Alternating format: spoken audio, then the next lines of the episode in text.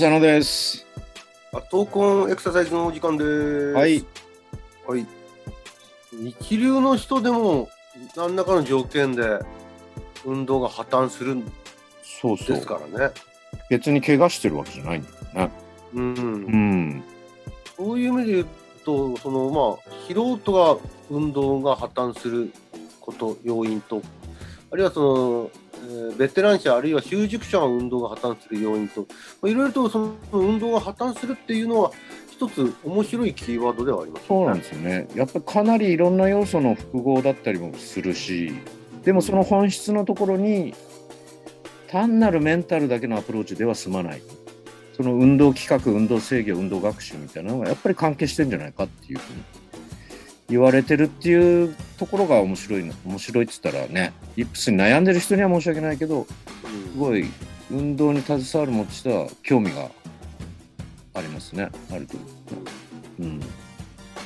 そういう意味で、あの、なんか、2022年あたりなんかは、その、失敗の科学っていうわけじゃないけど、うんうん。なぜこう、運動が破綻するのかっていうのを、いろんな方面からこう、あの、探っていく、そういった挑戦もしてみてもいいかもしれないですね。そうですね。その運動破綻の原因やら、逆にその破綻しづらくするにはどうしたらいいみたいなね。うんもちろんその加齢に伴うものも出てくるだろうし、同じような気持ちだけど、思ったより体動いてなくてっていうのケースは、まあちょっとイップスとは違うけど、うんまあ多々ありますよね。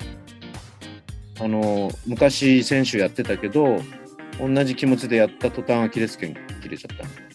ああ、おっさんの朝焼けですね。そういうのも破綻といえば破綻だから、思ったように自分の体動いてないってことだからね。もしくは自分の今の体に対して動き方がきつすぎるのか、うん。なんとも言えないですけどね。まあ、いずれにしても情報をちゃんと整理されてない、情報をちゃんとあの捉えられてないとは言えますよね。自分の体のことは分からない状態で、あのパフォーマンスを出してしまうわけだから。そうだね。でうん。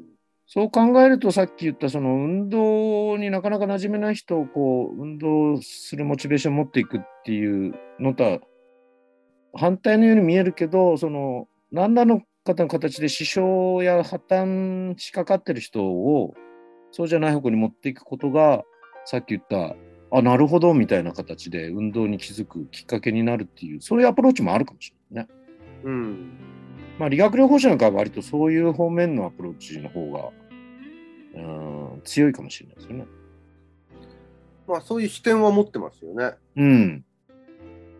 まあ、今僕たちが作っているオリジナル体操なんかでも、いろんなこう、あのー構成要素になってるじゃないですか。うん。体操自体が。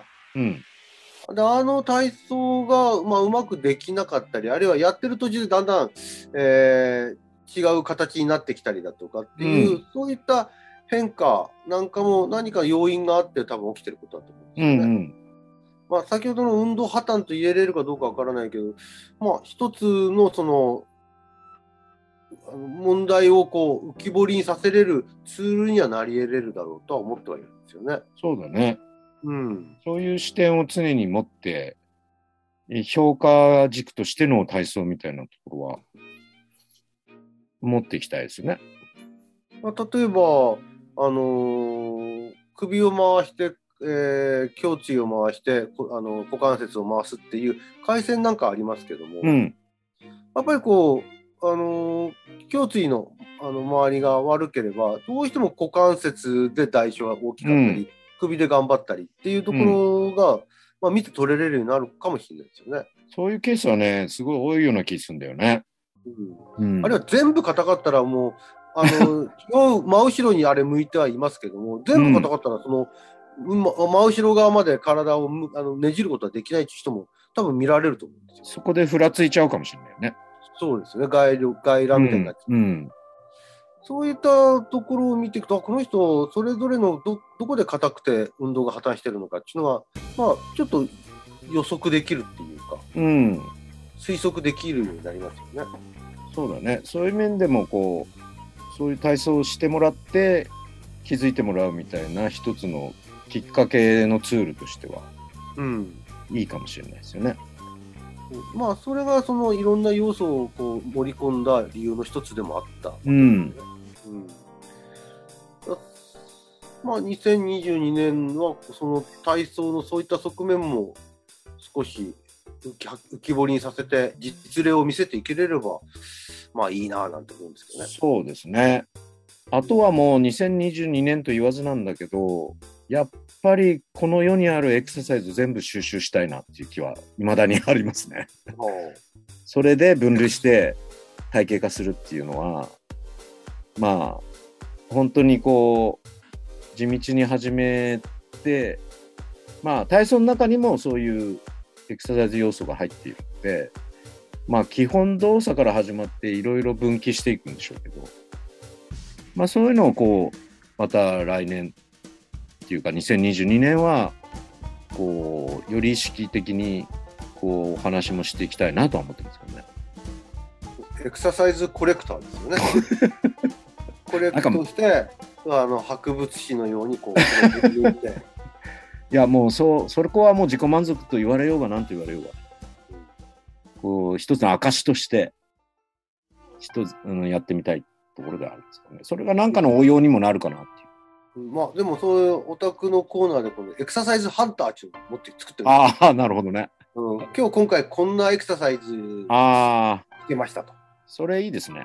それは何系なのか。何系なのかっていううん、議論し自て分、たちのオリジナル体操だったらどの流れの中に入ってくる？ああ、いいですね。それ一つの軸にしたい感じですね。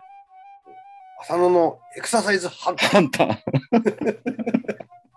今日はええやつが取れたで、みたいな。今日いいの見つけました。そんなきついのありましたよ。